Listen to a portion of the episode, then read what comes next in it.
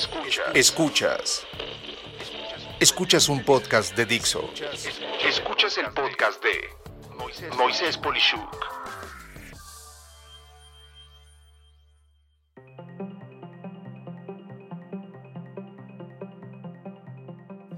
¿Cómo saber quién no debe de ser tu cliente por la forma en la que usa la tecnología? Si eres una empresa que ofrece servicios o productos de tecnología, puedo afirmarte que hay indicios de alto riesgo con potenciales clientes que por la forma en la que emplean la tecnología pueden dar un buen indicio de no ser la mejor alternativa para recibir lo que tú ofreces. Digo esto porque en el uso de ciertos servicios tecnológicos he podido observar que se pueden destacar ciertos rasgos de personalidad que en muchas ocasiones podrían dejarnos ver peligros potenciales en la relación de negocios.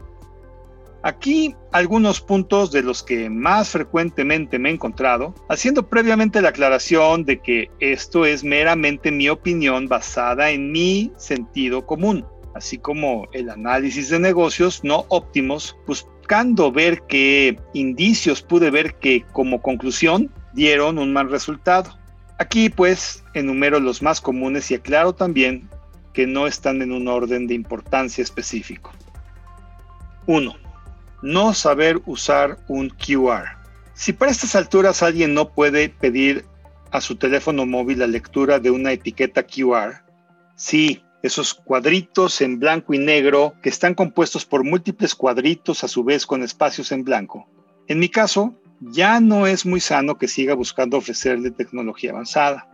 Esta tarea ya es algo común en todas partes sea pedir eh, el menú en un restaurante o registrarte en algún sitio. No saber usar un código QR hoy es casi, casi decir no tengo nada que ver con la tecnología digital. Simplemente dudo que aprecie la tecnología. 2. Maltrato a asistentes digitales. Me ha tocado ver cómo las personas que maldicen, insultan y levantan de forma prepotente y arrogante su tono de voz a sus propios asistentes digitales, como lo sería Cortana de Microsoft o Alexa de Amazon o Siri de Apple, me deja el mismo sabor de boca que las personas que maltratan meseros, personal de limpieza o vigilantes simplemente por eso, porque pues porque pueden. Simplemente reflejan falta de decencia y en negocios la decencia es clave y gracias a poder ver este tipo de comportamiento, yo prefiero no meterme en esos temas con esas personas. Por el contrario, conozco también gente que hasta le da las gracias a sus asistentes digitales. Y siempre que hacen esto, he tenido increíble trato y relaciones de negocios con estas personas con ese comportamiento amable. 3 escribir mensajes cortos de palabra en palabra. Con esto me refiero a las personas que no hacen una frase completa en los sistemas de mensajería instantánea como WhatsApp. Si van de palabra en palabra dándole un renglón a cada palabra, de verdad pueden desesperar a cualquiera y solo se anticipa que no han entendido esta nueva forma de comunicación que es en sí misma muy fácil y si para ellos es difícil, cualquier otra cosa será simplemente imposible. 4. Sentirse ofendido por sugerir emplear sistemas de agendamiento. En mi blog hice toda una publicación al respecto y podrás encontrar la liga en la descripción de este episodio. Lo llamé Aprendiendo a reconocer cuando ya no hay oportunidad de negocio. Y es un hecho que si alguien se ofende por ofrecerle toda tu disponibilidad en una liga donde puede apartarte el tiempo y a la vez recibir una convocatoria de reunión con los datos de ingreso a una sesión de conferencia web, todo esto automático, y te dice que ella o él no son tu secretaria o secretario, es para mí claro que no ha entendido de las ventajas de la tecnología para ser más eficientes. Ese definitivamente ni puede ni quiero que sea mi cliente. 5 copiar cadena de correos internos en respuestas. Mira, las personas que no cuidan la serie de respuestas que se dan en una serie de interacciones de correo electrónico definitivamente dejan ver que son descuidadas. Y ser descuidado demuestra falta de concentración, de conocimiento o incluso de interés.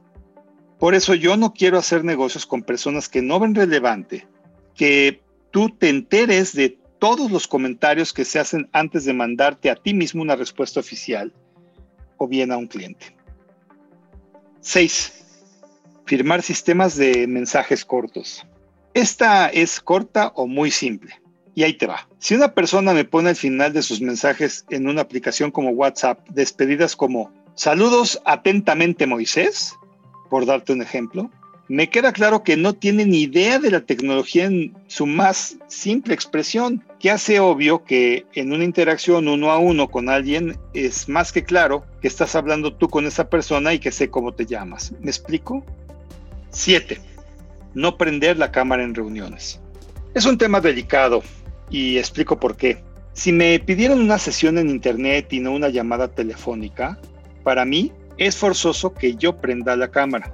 Una excepción a la regla de que estoy comentando es saber de antemano que no se tienen los recursos para una buena conexión de internet casero, que sufrirá entonces el ancho de banda y no podrán ver tu video. Pero salvo ese caso, no hay pretexto de no usar la cámara en especial si se concertó una cita para una conferencia web en vez de una llamada telefónica. 8. No responder en un tiempo razonable un correo electrónico. A ver, es prioritario que en ambientes de negocios en horarios laborales se responda el 100% del correo electrónico en tiempos verdaderamente ágiles. No hacer esto es una grosería o solo indica falta de interés o gran desorden en el manejo del correo. Sea cualquiera de las cosas que acabo de mencionar, algo importante en los negocios no puede ser pensar en el correo electrónico como un pozo sin fondo. Y bueno, con esto espero que los puntos que he comentado te ayuden a tomar las muchas veces amarga decisión de ya no querer tener un cliente con estas malas formas. O incluso un prospecto que jamás llegará a ser cliente. Yo te sugiero que retes lo que comento y repases de todos los que consideres clientes potenciales o clientes actuales a quienes los puedes etiquetar con una o varias de estas actitudes.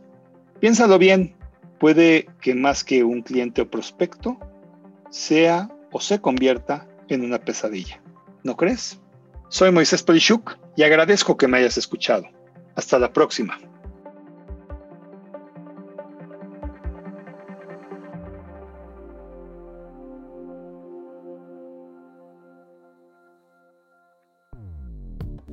Dixo presentó el podcast de Moisés Polishuk la producción de este podcast corrió a cargo de Verónica Hernández. Coordinación de producción, Verónica Hernández. Dirección General, Dani Sadia. Voz y contenido, Moisés Polishuk.